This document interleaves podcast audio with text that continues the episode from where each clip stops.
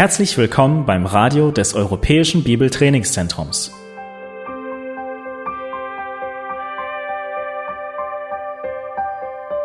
Unser Anliegen ist, dass der folgende Vortrag Sie zum Dienst für unseren Herrn Jesus Christus ermutigt.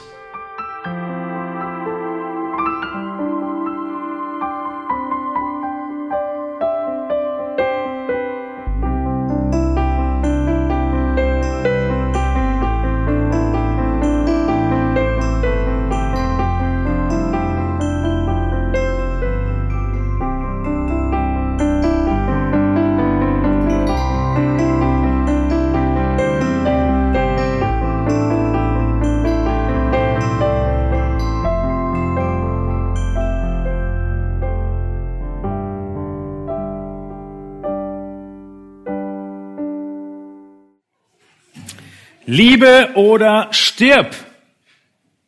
Liebe oder stirb. Nun, das ist keine, ist kein Zitat aus einem schlechten Film, in der die Hauptdarstellerin gerade, ja, kurz vor ihrem Tod steht, weil sie den Geliebten nun nicht mehr liebt, sondern Liebe oder stirb. Ob du es glaubst oder nicht, kommt aus dem Mund des Apostel Johannes. Liebe oder stirb. Wir kennen Johannes mittlerweile, richtig? Wir haben schon zwei ganze Kapitel vom ersten Johannesbrief durchgearbeitet und ein Kommentator, den ich dieses Mal gelesen habe, er sagte, wenn Johannes in der Zeit der Fotografie gelebt hätte, dann hätte er Schwarz-Weiß-Fotos geliebt. Er ist der Apostel der Klartext redet. Ein Liebhaber von Schwarz-Weiß. Er ist ein Meister der Kontraste. Und durch diese Kontraste bringt er Klarheit. Er schafft es, Dinge klar auf den Punkt zu bringen, auch wenn es manchmal uns in eine Schockstarre verwandelt, was er zu sagen hat. So ähnlich wie das, was wir uns heute anschauen, Liebe oder stirb. Wir sind in 1. Johannes 3 in den Versen 11 bis 24 und heute werden wir nur bis Vers 15 kommen, so Gott will. Und in zwei Wochen nach der Freizeit machen wir weiter bis Vers 24.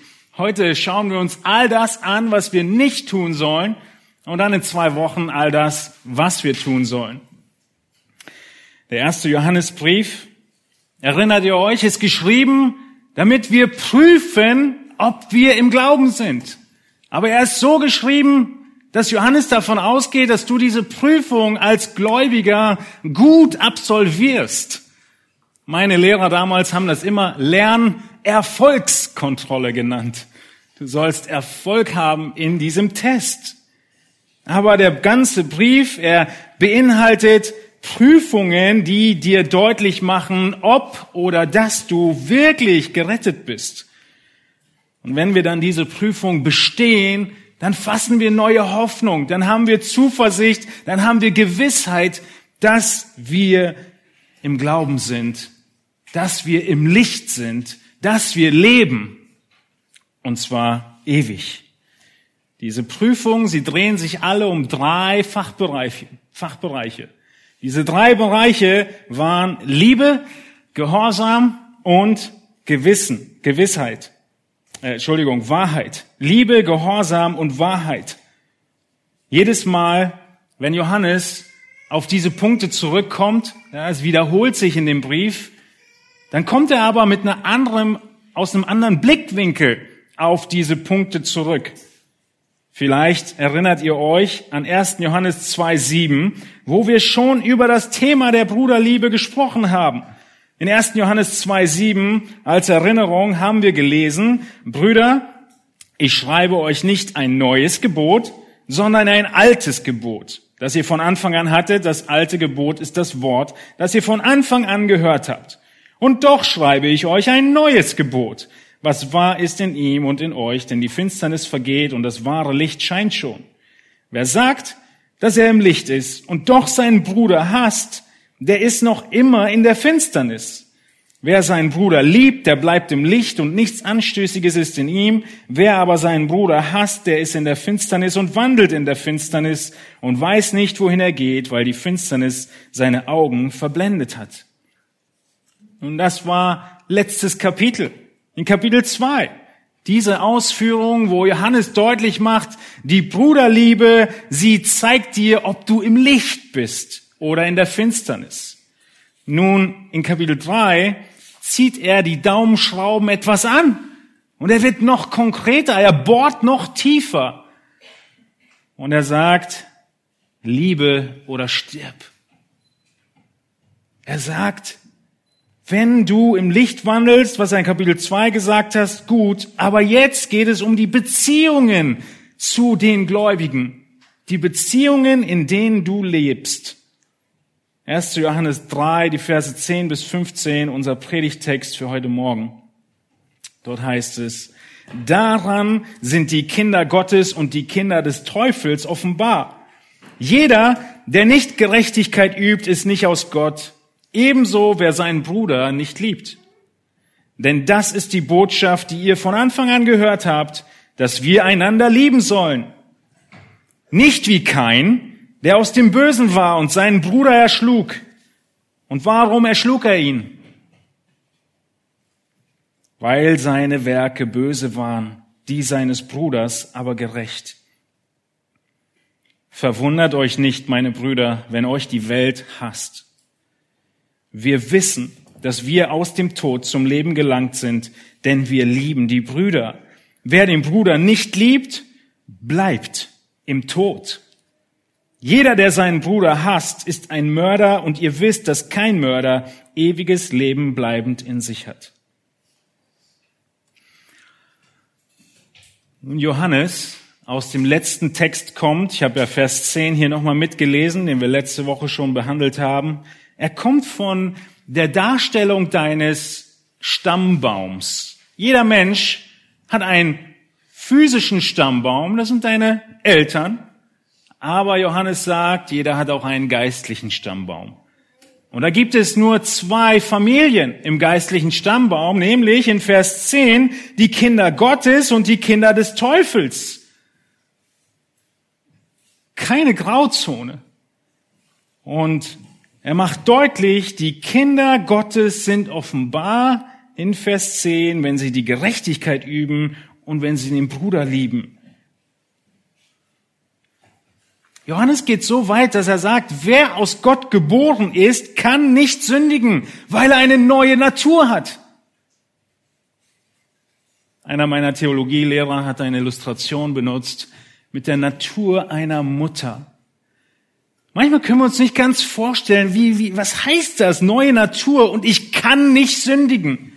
Nun, dieses Natur und Können ist einfach, was dir völlig widerstrebt. Vielleicht stellst du dir vor, wie es einer Mutter widerstrebt, sein Kind, ihr Kind verhungern zu lassen. Würdest du zustimmen zu sagen, eine Mutter kann ihr Kind nicht verhungern lassen? Ja, weil es gegen ihre Natur geht. Sie kann es nicht. Könnte sie es? Theoretisch? Natürlich könnte sie es. Aber das ist der ganze Punkt. Wir sprechen von dem Wesen, was wir sind. Und wenn Gott dich gerettet hat, hast du ein neues Wesen und du kannst nicht mehr deinen Bruder hassen. Wenn du es trotzdem tust, dann stimmt was nicht mit deiner Natur. Und so ist Johannes klar und deutlich. Wir haben nun die Natur Gottes. Und die Liebe unseres Nächsten ist eins der Kernelemente dieses neuen Lebens, dieser neuen Natur. Aber Johannes macht deutlich, ihr Lieben, das ist nichts Neues. Wisst ihr, die Leute damals, genauso wie heute, wollten immer was Neues haben. Immer was Neues. Und er sagt, das ist nichts Neues. Es ist die alte Botschaft, wie er in Vers 11 sagt. Das ist die Botschaft, die ihr von Anfang an gehört habt, dass wir einander lieben sollen. So weit von Anfang an, dass Kain und Abel schon wussten, dass sie einander lieben sollten. So weit von Anfang an, dass Jesus, wo er gefragt wird, was ist das höchste Gebot, dem antwortet, Jesus sprach zu ihm, du sollst den Herrn, deinen Gott, lieben mit deinem ganzen Herzen, mit deiner ganzen Seele, mit deinem ganzen Denken. Das ist das erste und größte Gebot. Und das zweite ist ihm vergleichbar. Du sollst deinen Nächsten lieben wie dich selbst. Schaut mal in Vers 40, an diesen zwei Geboten hängt das ganze Gesetz und die Propheten. Ihr Lieben, das ist eine alte Wahrheit, nichts Neues.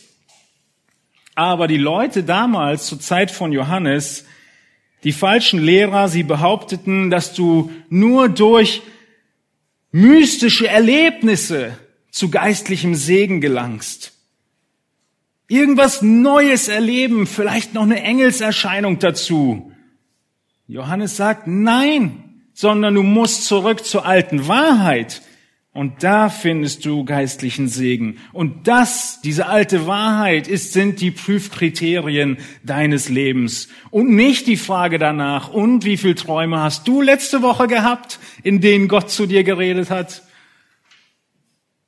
Nein. Das Wort ist gegeben und Johannes muss sagen, es ist alt, diese Wahrheit. Nichts Neues. Jesus macht es deutlich, wie wir gerade gelesen haben. Auch Petrus schreibt davon. In seinem Brief, in seinem zweiten Petrusbrief, in Kapitel 1, Vers 12, macht Petrus deutlich, auch kurz ja, vor seinem Tod, wo er den Lesern schreibt, ich will nicht versäumen, euch stets an diese Dinge zu erinnern, obwohl ihr sie kennt und in der bei euch vorhandenen Wahrheit fest gegründet seid.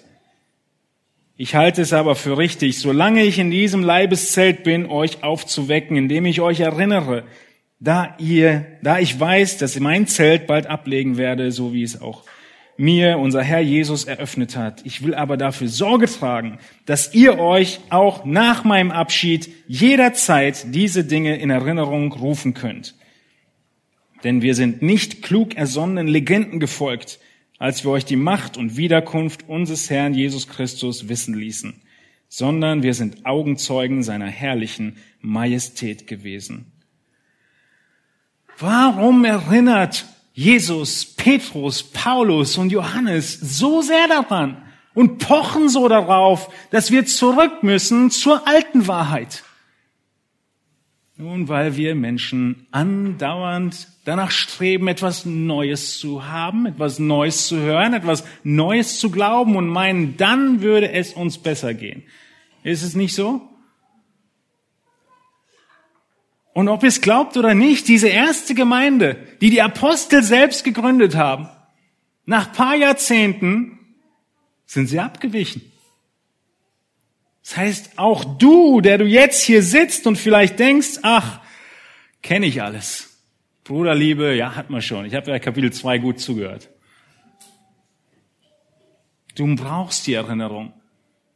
Nicht, weil ich das meine, sondern weil Gott das meint. Du brauchst die Erinnerung, weil du in der Gefahr stehst, abzudriften. Jeder von uns steht in dieser Gefahr, abzudriften. Und deshalb brauchen wir die Erinnerung, was wirklich wahr ist. Und sonst landen wir sehr schnell da, wo die Schlange und Eva waren, als Eva nämlich hörte, oder die Schlange sagte und Eva glaubte, sollte Gott wirklich gesagt haben. Also auch wenn es eine alte Botschaft ist, auch wenn es ein wiederholtes Thema von Johannes ist, ist es eine neue Perspektive, die wir heute Morgen uns anschauen und eine wichtige Perspektive. Die Perspektive von der Seite dessen, was wir nicht tun sollen. Wir schauen uns die Perspektiven an heute Morgen. Und alles, was sich in dieser Welt ändern mag, eines ändert sich nicht. Das Wort Gottes ändert sich nicht. Und in dem Wort Gottes der Inhalt seiner Wahrheit und die Aussagen, wie wir in Gottseligkeit wandeln können und gerettet werden. Egal, ob wir nun eine neue Normalität haben oder nicht. Das Wort ändert sich nicht.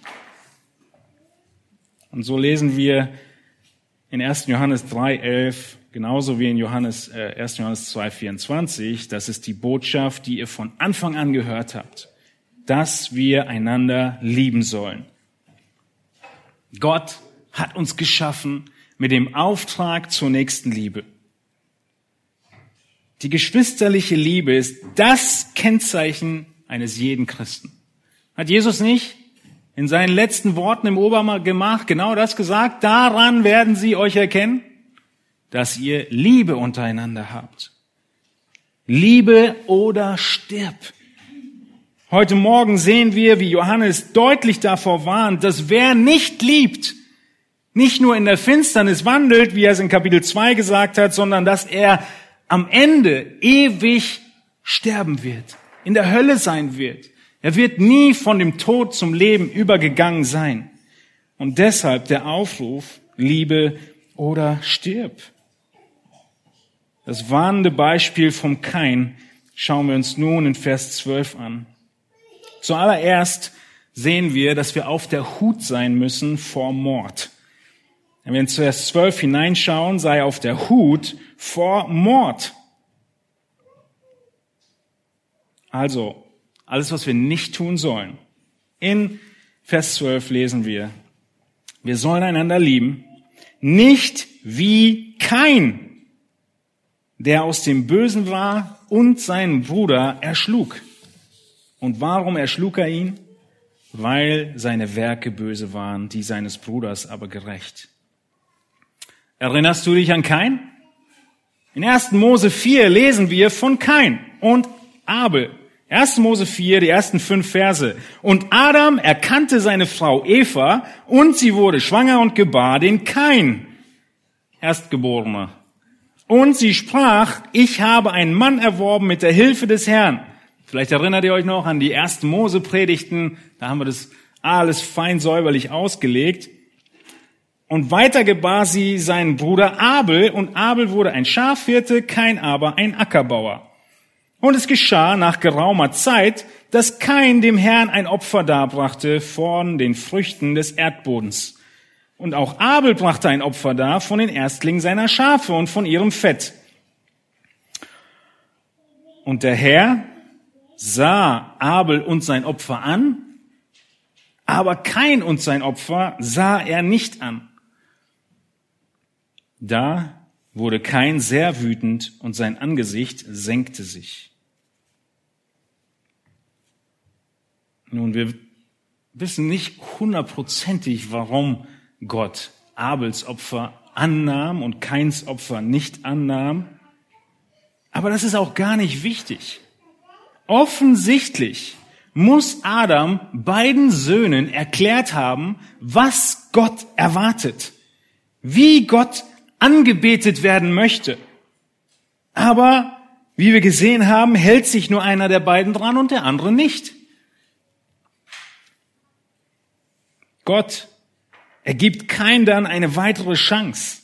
Ja, kein, sein Opfer wird nicht angenommen, er wird wütend, sein Angesicht senkt sich und in Vers 6 und 7 lesen wir dann, dass Gott zu ihm spricht, kein, warum bist du so wütend und warum senkt sich dein Angesicht? Ist es nicht so, wenn du Gutes tust, so darfst du dein Haupt erheben, wenn du aber nicht Gutes tust, so lauert die Sünde vor der Tür und ihr Verlangen ist auf dich gerichtet, du aber sollst über sie herrschen?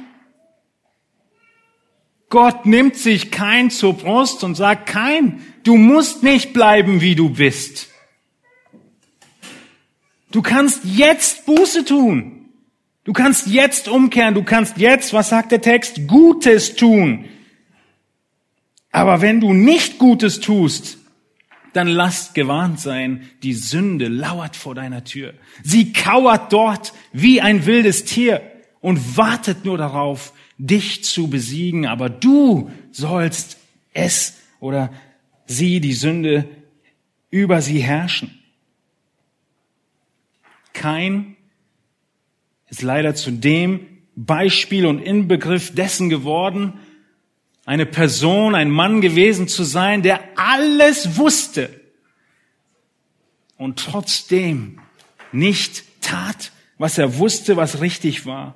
Und dann führte es unweigerlich zu Neid, zu Hass und letztlich zu Mord. Kein lehnte immer wieder ab zu tun, was er wusste, was richtig war. Er glaubte nicht Abel aber glaubte, Hebräer 11,4 macht uns das deutlich, durch Glauben brachte Abel Gott ein besseres Opfer dar als kein. Johannes im ersten Johannesbrief, er fragt uns nun in Vers 12, und warum erschlug er ihn? Was würdest du antworten? Kain und Abel opfern, das eine Opfer wird angenommen, das andere nicht. Offensichtlich wussten sie, haben sie verstanden, dass Abels Opfer angenommen wurde und Kains nicht, wie auch immer das praktisch aussah. Und Johannes fragt dich nun, warum erschlug Kain den Abel? In unserer Gesellschaft sind wir mittlerweile so gedrillt, uns vor die Täter zu stellen, statt vor die Opfer. Wir haben für alles ein Krankheitsbild entwickelt und können Ausreden finden, warum das, was da geschehen ist, halb so wild ist für den Täter. Was die Bibel schlichtweg Sünde nennt, haben wir Labels entwickelt, damit es uns allen besser geht. Sünde macht krank, ja, aber Krankheit ist nie die Ursache für Sünde. Krankheit ist nie die Ursache dafür, was immer du dann getan hast. Die Frage, warum erschlug er ihn, beantwortet Johannes uns. Er sagt, weil seine Werke böse waren, die seines Bruders aber gerecht. Beides muss zutreffen. Sowohl dieses gerechte Leben von Abel, was ihn piekst, als auch sein Herz, was einfach das nicht mehr ausstehen kann. Ungerechtigkeit kann Gerechtigkeit nicht ausstehen. Hört gut zu. Unheilige Menschen können es nicht ab, mit Heiligen abzuhängen. Entweder wird der Heilige den Unheiligen anspornen zum heiligen Wandel, oder der Unheilige wird den Heiligen mehr und mehr hassen. Und jetzt spreche ich nicht mehr nur noch von Gläubigen und Ungläubigen, das trifft auch auf Gläubige untereinander zu. Am Ende vielleicht sogar sich wünschen, ihn umzubringen. Im Kern, ja, ich weiß, Johannes ist schwarz-weiß, aber im Kern gibt's nur die zwei Optionen. Heiligkeit wird entweder Licht bringen oder verdrängt werden müssen. Nun, wie geht es weiter? In 1. Mose 4, Vers 8 lesen wir, was Kain nun tut. Und Kain redete mit seinem Bruder Abel, und es geschah, als sie auf dem Feld waren, da erhob sich Kain gegen seinen Bruder Abel und schlug ihn tot. Da sprach der Herr zu Kain, wo ist dein Bruder Abel? Er antwortete, ich weiß es nicht. Soll ich meines Bruders Hüter sein? Er aber sprach, was hast du getan? Horch, die Stimme des Blutes deines Bruders schreit zu mir von dem Erdboden. Nochmal Revue passieren lassen. Abel geht weg vom Altar mit seinem Beweis, Gott hat sein Opfer angenommen. Kein geht weg vom Altar, wütend und enttäuscht. Gott warnt kein und sagt ihm, kein, das muss nicht so bleiben. Kehr um, tu Buße. Sünde ist wie ein gefährliches Tier vor deiner Tür. Gott verspricht kein Frieden und Gutes, wenn er Buße tun würde, aber statt auf Gottes Warnung zu hören, hört kein auf die Stimme Satans und plant, seinen Bruder zu töten. Und aus dem Neid wurde Hass und schließlich Mord. Jahrhunderte später taten genau dasselbe die Pharisäer mit Jesus. Jesus keine Chance in einer Sünde zu bezichtigen, die Heiligkeit in Person.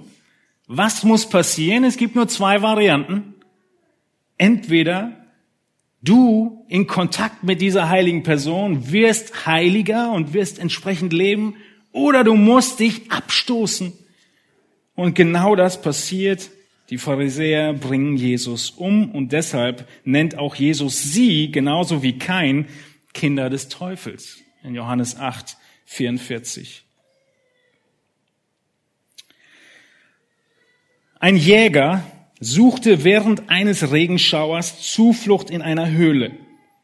Nachdem er etwas getrocknet war, beschloss er, sein vorübergehendes Heim zu untersuchen und schaltete zum ersten Mal seine Taschenlampe an.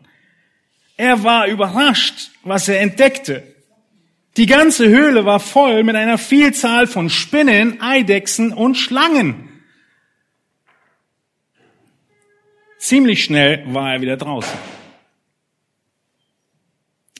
Wenn die unerrettete Welt nur sehen könnte, dann würden sie erkennen, dass das Niveau, auf dem sie sich befinden, das niederträchtige Niveau von Mord und Lügen, genauso umgeben ist wie von dieser alten Schlange Satan, von all seinen dämonischen Armeen, wie dieser Mann in der Höhle. Wenn sie nur Licht hätten, würden sie rausrennen. Aber stattdessen sind sie wie kein und versuchen, ihre wahre Natur mit religiösen Riten zu verbergen, aber es fehlt der Glaube, es fehlt das Licht, es fehlt das Verständnis. Und deshalb sind sie getrennt von Gott und bleiben getrennt. Nun, Kain und Abel, eine Geschichte, die wir seit der Sonntagsschule her kennen. Gut, dass dir das nie passiert. Richtig? Nun, offensichtlich schon, sonst hätte Johannes es nicht in seinem Brief geschrieben. Und Jesus und Paulus und Petrus. Offensichtlich sind diese Themen und diese Warnung von Kain wichtig für uns. Ja, auch du lebst mit anderen zusammen und es wird entweder so sein, dass ihre Heiligkeit und Hingabe dich anspornen zu Heiligkeit und Hingabe oder dich zum Mörder machen. Natürlich nicht ein Mörder wie kein, der auf dem Feld geht und einen Stein nimmt. Dafür haben wir genug Menschenfurcht. Aber genauso wie kein hinterfragst du Gott Du hinterfragst Gott und sagst, Gott, warum nimmst du meine Bemühungen nicht an? Warum gelingt mein Leben scheinbar nicht so wie das von XY? Warum ist mein Dienst nicht mit mehr Früchten gesät? Warum segnest du nicht? Was ist los? Du schaust auf die anderen und siehst, das Gras bei denen ist grüner. Und so geht's los. Genau das, was mit kein passiert ist, kann mit uns passieren. Neid kommt auf, richtig? Die Folge von Neid ist üble Nachrede. Was ist üble Nachrede? Sie ist übel. Sie ist schlecht. Du suchst dir irgendwelche Geschichten aus, um all die Leute, bei denen das Gras grüner ist, in Dreck zu ziehen, herunterzuspielen. Hey, hast du schon gehört, was der und der gemacht hat? Oder in dem heiligeren Gewand, du verbreitest das Gebetsanliegen. Ihr Lieben, ihr müsst unbedingt für die Ehe von dem und dem beten. Und schon kommen tödliche Pfeile aus deinem Mund. Tödliche, feurige Pfeile, wie Jakobus sagt, entflammt aus der Feuer des, der Hölle selbst. Genauso drückt sich Hass und Mord heutzutage aus. Jakobus hat einiges dazu zu sagen. Nun, Bedenke, bedenke, dass Kain und Abel Brüder waren, die gleichen Eltern hatten, die gleiche Erziehung hatten, die gleiche Theologie hatten, die gleiche Offenbarung Gottes hatten. Beide waren Anbeter. Beide sind zum Gottesdienst gegangen. Beide haben geopfert. Kein wird uns nicht als Atheist vorgestellt. Der springende Punkt ist, die Kinder des Teufels, sie geben sich als wahre Gläubige aus. Sie besuchen den Gottesdienst, genau wie keines tat. Sie bringen sogar Opfergaben mit. Aber all diese Handlungen sind kein stichhaltiger Beweis dafür, dass ein Mensch wirklich von Gott geboren ist. Was ist denn dann die Prüfung? Liebe oder stirb. Die Liebe ist die Prüfung. Die Liebe der Brüder. Und genau daran scheitert kein. Johannes sagt, kein war aus dem Bösen.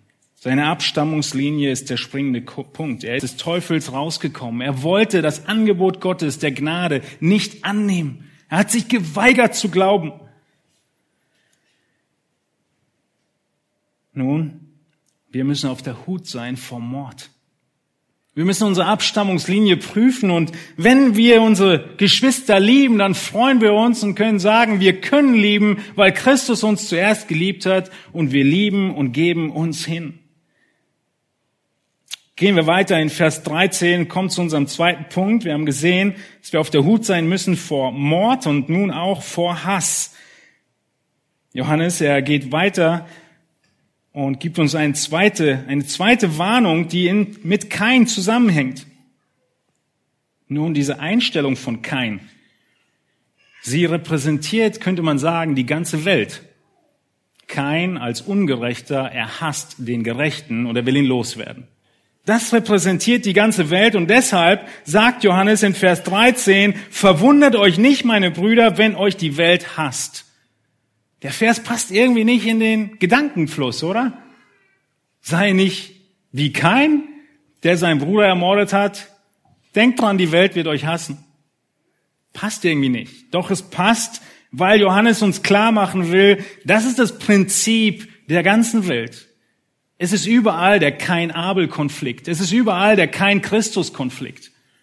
Es ist überall das Gleiche. Die Welt wird dich, den Gerechten, hassen. Genau wie kein Abel hasste.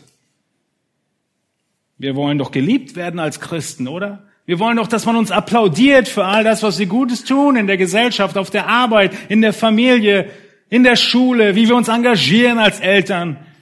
Ja, aber sei nicht überrascht, wenn die Welt euch hasst. Denn Gerechtigkeit und Heiligkeit wird auf Widerstand stoßen. Wir haben sehr viel darüber gesprochen, als wir in Matthäus 5 die Seligpreisung ausgelegt haben, wo es genau darum ging, um das Verfolgtwerden. Sicher wollen wir nicht, dass alle Leute uns hassen aus falschen Gründen. Aber wenn sie uns hassen aufgrund von unserer Gerechtigkeit und Heiligkeit, weil wir nicht fünf gerade sein lassen, weil wir nicht weggucken, weil wir nicht mitlästern, weil wir nicht dieses oder jenes mittun, dann sei es so dann hasst uns die Welt und es kann weit gehen, wie Johannes uns hier vorwarnt.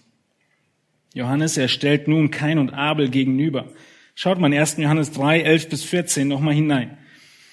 Das ist die Botschaft, die wir von Anfang an gehört haben, dass wir einander lieben sollen. Jetzt die Gegenüberstellung. Nicht wie Kain. Wie war Kain? Aus dem Bösen. Er hat seinen Bruder erschlagen. Warum erschlug er ihn? Weil seine Werke böse waren, Gegenüberstellung, die seines Bruders aber gerecht. Das ist die Gegenüberstellung. Verwundert euch nicht, meine Brüder, wenn euch die Welt hasst. Wir wissen, dass wir aus dem Tod zum Leben gelangt sind. Das ist der Punkt, an dem Johannes in Vers 14 die Brücke schlägt und sagt, du bist wie Abel, wenn du im Glauben bist und deshalb wird die Welt dich hassen. Also nicht wundern, sondern wissen. Wir wissen, dass es so ist, deshalb wunder dich nicht. Diese Gegenüberstellung ist so riesig. Wenn wir uns überlegen, was da passiert ist, wir sollen nicht sein wie kein. Was tat kein? Kein hat gehasst. Was tat Christus? Kein hat, äh, Christus hat geliebt. Kein erliebte die Dunkelheit. Was ist Christus? Er ist das Licht. Kein er nahm Leben. Christus gab sein Leben, damit du leben kannst. Seht ihr, wie groß das Spannungsfeld ist? Es könnte nicht größer sein. Sei nicht wie kein. Hasse nicht, sondern liebe. Nimm nicht Leben, sondern gib dein Leben, damit andere leben und sei im Licht und nicht in der Dunkelheit. Wer den Bruder nicht liebt, bleibt im Tod. Das ist die Schlussfolgerung von Johannes. Liebe oder stirb. Das heißt dann in Vers 15, gehen wir weiter im Text, wer den Bruder nicht liebt, bleibt im Tod. Vers 15, jeder, der seinen Bruder hasst, ist ein Mörder und ihr wisst, dass kein Mörder ewiges Leben bleibend in sich hat. An dem Punkt freust du dich wahrscheinlich. Ich habe noch nie jemanden ermordet. Ja, Jesus, Gott wird antworten, gut, dass du es nicht getan hast. Und auf der anderen Seite wird er sagen, Hass für den Gläubigen ist genauso wie Mord, ist gleichgestellt. Ihr erinnert euch an die Bergpredigt? Der einzige Unterschied ist, dass du die zweite Stufe des Totschlags, des Mordes noch nicht vollzogen hast. Nun vielleicht eine kleine Illustration dazu. Im Zoo kommt ein Besucher in das Löwenhaus und er schaut sich die Löwen an, wie schön und friedlich sie dort in dem Löwenhaus hinter ihren Gittern verweilen, trifft einen Pfleger und sagt dem Pfleger, Mensch, das ist doch wirklich schade, dass die Löwen so eingesperrt hinter Gittern sein müssen. Diese Löwen, sie sind genau wie meine Katze zu Hause. Schau, wie freundlich und friedlich sie sind, schlafen. So schade, dass sie hinter Gittern sind. Nun, der Pfleger des Löwenhauses antwortet ihm, mein Freund, die sehen zwar aus wie eine Katze, aber ihre Veranlagung ist grundlegend anders. Es ist Mord in ihren Herzen. Seien Sie froh, dass die Gitterstäbe da sind.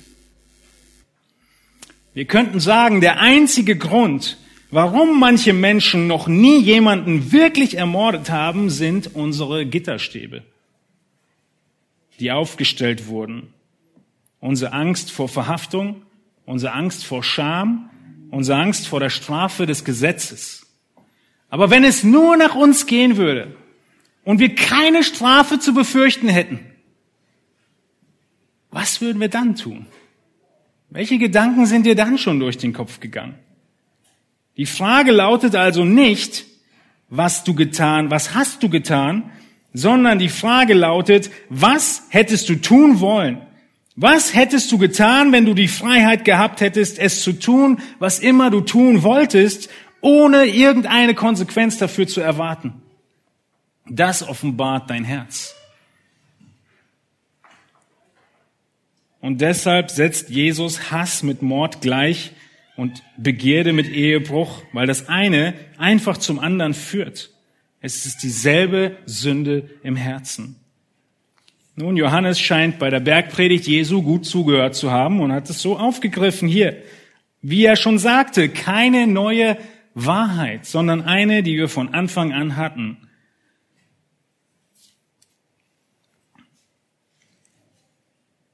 Jeder, der seinen Bruder hasst, ist ein Mörder. Auch wenn es sich oft nicht wie Mord anfühlt. Aber nur dieser Gedankengang zieht Johannes weiter und sagt, wenn du ihn hasst, wenn du ihn nicht liebst, könnte man auch sagen, bist du schon ein Mörder und dann der Schlusssatz in Vers 15. Und ihr wisst, so nach dem Motto, Leute, ist ja selbstverständlich, das Ende des Arguments, kein Mörder hat ewiges Leben bleibend in sich. Das ist der Schlusspunkt. Ja, Beweisführung abgeschlossen. Was meint Johannes damit? Kein Mörder hat ewiges Leben in sich. Heißt das, dass jemand, der eine andere Person getötet hat, nie gerettet werden kann? Nein, offensichtlich nicht. Der Apostel Paulus selbst beteiligt sich an der Steinigung von Stephanus in Apostelgeschichte 7 und er wird gerettet. Jesus betet für diejenigen, die ihn töten, dass sie gerettet werden mögen, dass Gott ihnen die Schuld nicht anrechnet. Das bedeutet, dass sie gerettet werden mögen. Das heißt, es kann nicht bedeuten, dass ein Mörder sich nicht, nicht auch bekehren kann und volle Vergebung erhält. Das meint Johannes nicht, sondern er spricht davon, dass dieses Prinzip gilt. Genauso wie der Gläubige in den vorigen Kapiteln von Johannes, der zum Glauben gekommen ist, nicht mehr fortwährend sündigt, genauso ist der Gläubige, es ist ihm unmöglich, fortwährend zu hassen und zu morden. Das bedeutet, es ist eine neue, beständige Lebensgewohnheit. Der Gläubige, er ist in der Praxis, er ist in Übung, die Geschwister zu lieben. Auch wenn hier und da mal Hass aufkommt. Und wir nennen es ja nicht Hass. Wir nennen es ja nur Schmollen, eingeschnappt sein, äh, ein Missverständnis. Ah, die Bibel nennt es Hass. Letztlich dann, wenn es weitergeht. Die Bitterkeit und so weiter. Ja, das kommt vor. Ja, wir verärgern uns.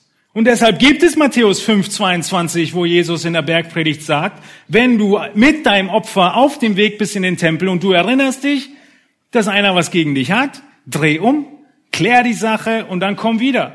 Das heißt, offensichtlich wird es das geben, die Fälle von Ärger und Hass und Zorn.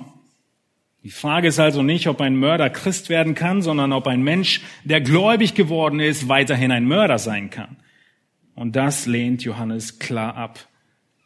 Auch nicht ein Mörder mit Zunge und Worten. Es geht weiterhin um kein. Paulus, er beschreibt diese, dieses Hassen ganz klar mit dem, was wir abgelegt haben, was wir vergangen hinter uns gelassen haben. In Titus 3, Vers 3, wo er beschreibt, wie wir einst waren.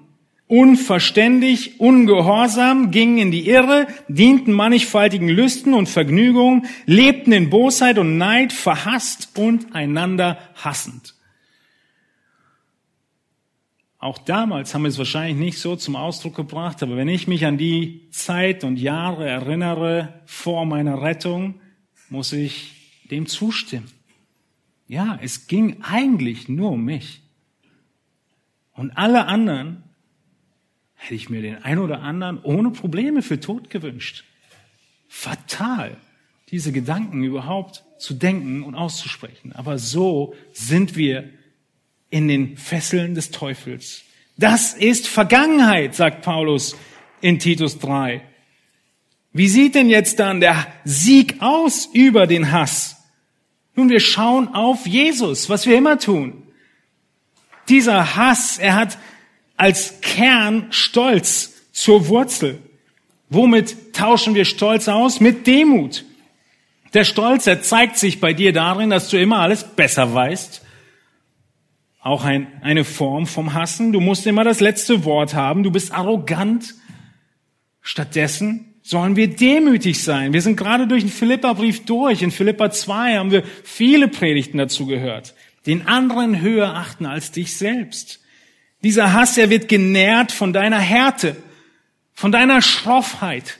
Stattdessen solltest du wie sein? Sanftmütig wie ein Lamm.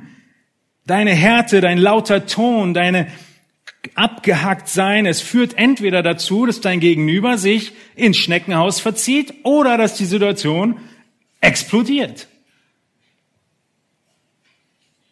Härte muss ausgetauscht werden mit Sanftmut, Ungeduld, mit Geduld.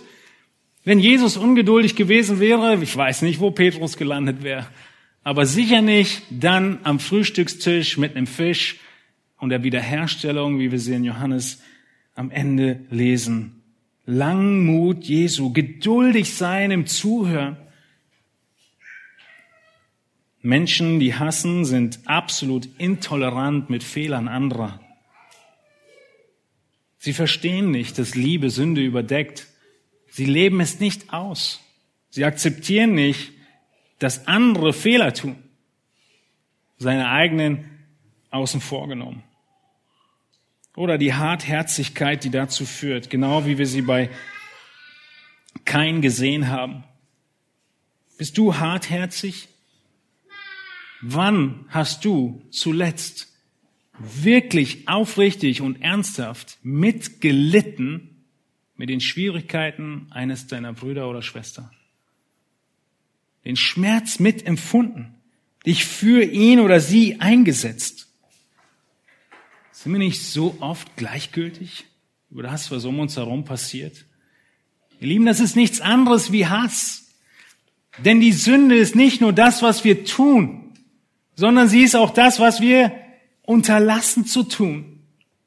Es kommt in unserem nächsten Text in zwei Wochen dann, wo das Vorbild Christi genannt wird. Aber wir sollten nicht nur nicht hassen, sondern wir müssen eben aktiv lieben. Und deshalb der Aufruf, lieb oder stirb, Es gibt keinen neutralen Boden, auf dem wir uns gerne bewegen würden. Ja, ich äh, habe jetzt nicht so viel Mitgefühl, aber ich hasse ihn auch nicht. Das reicht nicht aus.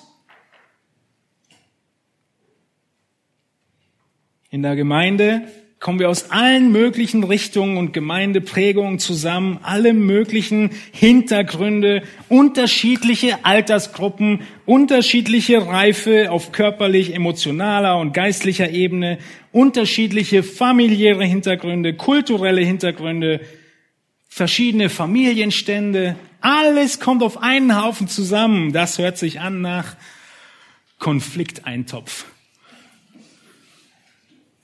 Ja, und deshalb ist dieses Prinzip so absolut wichtig.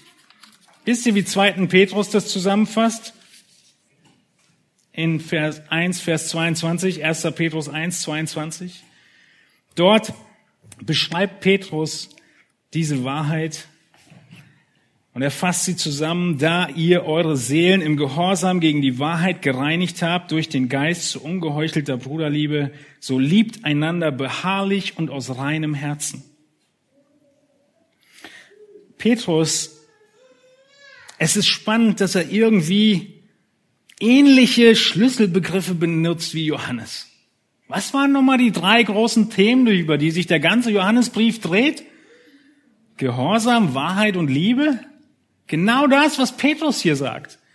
Ja, ihr habt eure Seelen im Gehorsam gegen die Wahrheit gereinigt durch den Geist zu ungeheuchelter Bruderliebe. Was ist also dann die Schlussfolgerung, wenn das in deinem Leben passiert ist? So liebt einander beharrlich und aus reinem Herzen. Dieses Wort beharrlich, es bedeutet, sich zu dehnen, kommt auch aus dem Sport und über die Muskeln, die sich so weit ausdehnen, so weit strecken, so weit gehen, bis es nicht mehr weitergeht. Und das soll deine Liebe sein. Sie soll sich ausstrecken nach deinen Geschwistern. Sie soll beharrlich sein. Sie soll innig sein.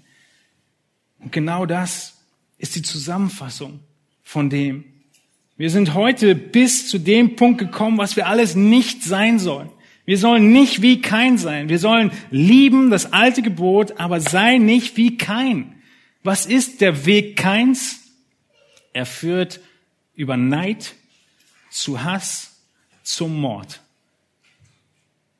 Und in zwei Wochen schauen wir uns den Weg Christi an, der über die Liebe zur absoluten Hingabe und zur Selbstaufopferung führt. Und wenn wir diesen Weg Christi dann gehen, dann gibt es wundervolles Ergebnis, was wir dann lesen in den letzten Versen dieses Abschnitts bis Vers 24, nämlich, dass du Heilsgewissheit haben wirst, dass du Gebetserhörung haben wirst und dass du in Christus bleibst. Das war der Trailer für nächsten in zwei Wochen. Und das Ganze durch den Heiligen Geist, wie Vers 24 abschließt. Kenne ich alles schon? Ja, dann lasst uns lieben. Dieses Prüfkriterium, nicht wie kein zu sein, ist ein wichtiges. Es geht um die Gemeinschaft und das Miteinander. Und auch wenn wir bestehen in der Prüfung, lasst uns einander immer wieder anspornen, weiter darin zu wachsen diesen Hass, diesen Neid, diese üble Nachrede im Kern zu ersticken, so dass wir einander auferbauen zu Christus hin. So wie Johannes deutlich sagt, die christliche Liebe, sie kann nicht in Isolation gelebt werden. Das ist gleich der Anfang Kapitel 1. Wir haben Gemeinschaft miteinander. Wir haben eine Verpflichtung füreinander. Und so wollen wir einander lieben und dann unsere Welt um uns herum beeinflussen, weil sie merken, dass wir Liebe untereinander haben, obwohl es ein Konflikt, ein Topf ist. Lass mich zum Abschluss beten. Wir werden stille, können sitzen bleiben. Himmlischer Vater, wir sind geprägt von dieser Welt, um der wir leben und um uns herum. Wir sind geprägt davon, für alles ein Label zu finden, für alles eine Ausrede zu finden. Aber dein Wort ist so klar und offen und in vielerlei Hinsicht würde die Prüfung in den einzelnen Situationen unseres Alltags, auch in der letzten Woche, offenbaren, dass es letztlich Selbstliebe statt Selbstaufopferung war, die uns angetrieben hat. Egoismus statt Nächstenliebe. Das eigene Wohl höher zu achten als das des Nächsten. Genau das Gegenteil. Und so beten wir um Vergebung, Herr. Wir wollen miteinander bekennen, wir wollen nicht den Weg keins gehen, wir brauchen die Warnung, ihn nicht zu gehen. Wir wollen den Weg des Friedens gehen. Wir benötigen deine Hilfe. Wir danken dir, Herr, für deinen Heiligen Geist, den du uns gegeben hast. Und Herr, wir beten, dass wir Christus vor Augen haben, der kam, der sich opferte und nun uns als Schuldner dastehen lässt, auch unseren Nächsten zu lieben. Herr, wir bitten darum, dass wir damit beginnen mögen, in den engsten Beziehungen, in denen wir stehen, in den engsten Beziehungen von Freunden, Kollegen, Familie, den anderen höher achten, kein schlechtes Wort zu reden oder zu denken. Und Herr, wenn du heute Herzen angesprochen hast, die dich nicht kennen und deshalb überführt wurden, dass sie Hass hegen gegen Menschen, so wollen wir beten, dass du gnädig bist. Danke für den Aufruf, wie wir ihn bei Kain gesehen haben, dass wir immer und zu jeder Zeit zu dir kommen dürfen und um Vergebung beten dürfen. Herr, wir wollen beten, dass du wirkst, dass diese Buße und Vergebung und Umkehr geschieht. Auch beten wir darum, dass Beziehungen unter uns immer heiler werden, immer fester werden und von inniger Liebe geprägt sind. Aufopfernder Liebe, kostbarer Liebe und wir so ein Herz und eine Seele sind als großes Zeugnis in dieser Welt. Herr, wir beten darum, dass dieses Licht hell scheinen möge der Einigkeit und freuen uns über die Zuversicht, dass diese Bruderliebe, die du in uns entfacht hast, von dir kommt und Zeugnis davon ist, dass wir deine Kinder sind. Amen.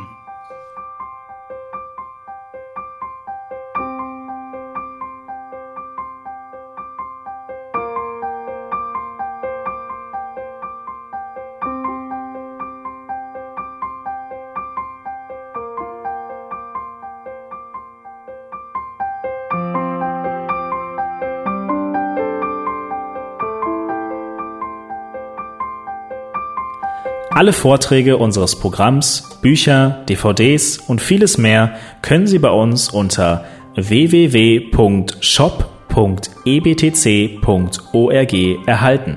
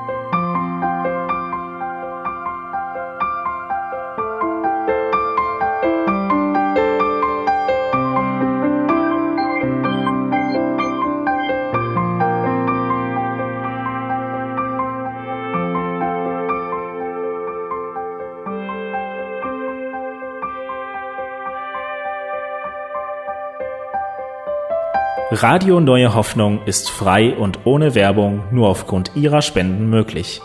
Wenn Sie weitere Informationen dazu finden möchten, wie Sie Radio Neue Hoffnung unterstützen können, besuchen Sie die Webseite www.rnh.de.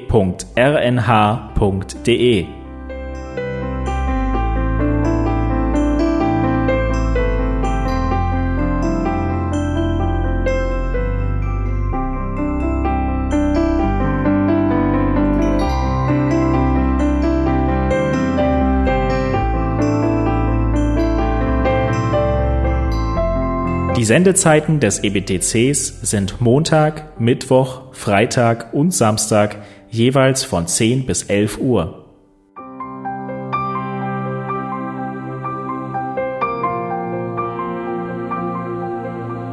Sie finden uns im Internet unter www.ebtc.org. Eine E-Mail können Sie uns senden an radio.ebtc.org. Telefonisch erreichen Sie uns unter 0049 3060 988 610. Unsere Postanschrift lautet an der Schillingbrücke 4 in 10243 Berlin, Deutschland.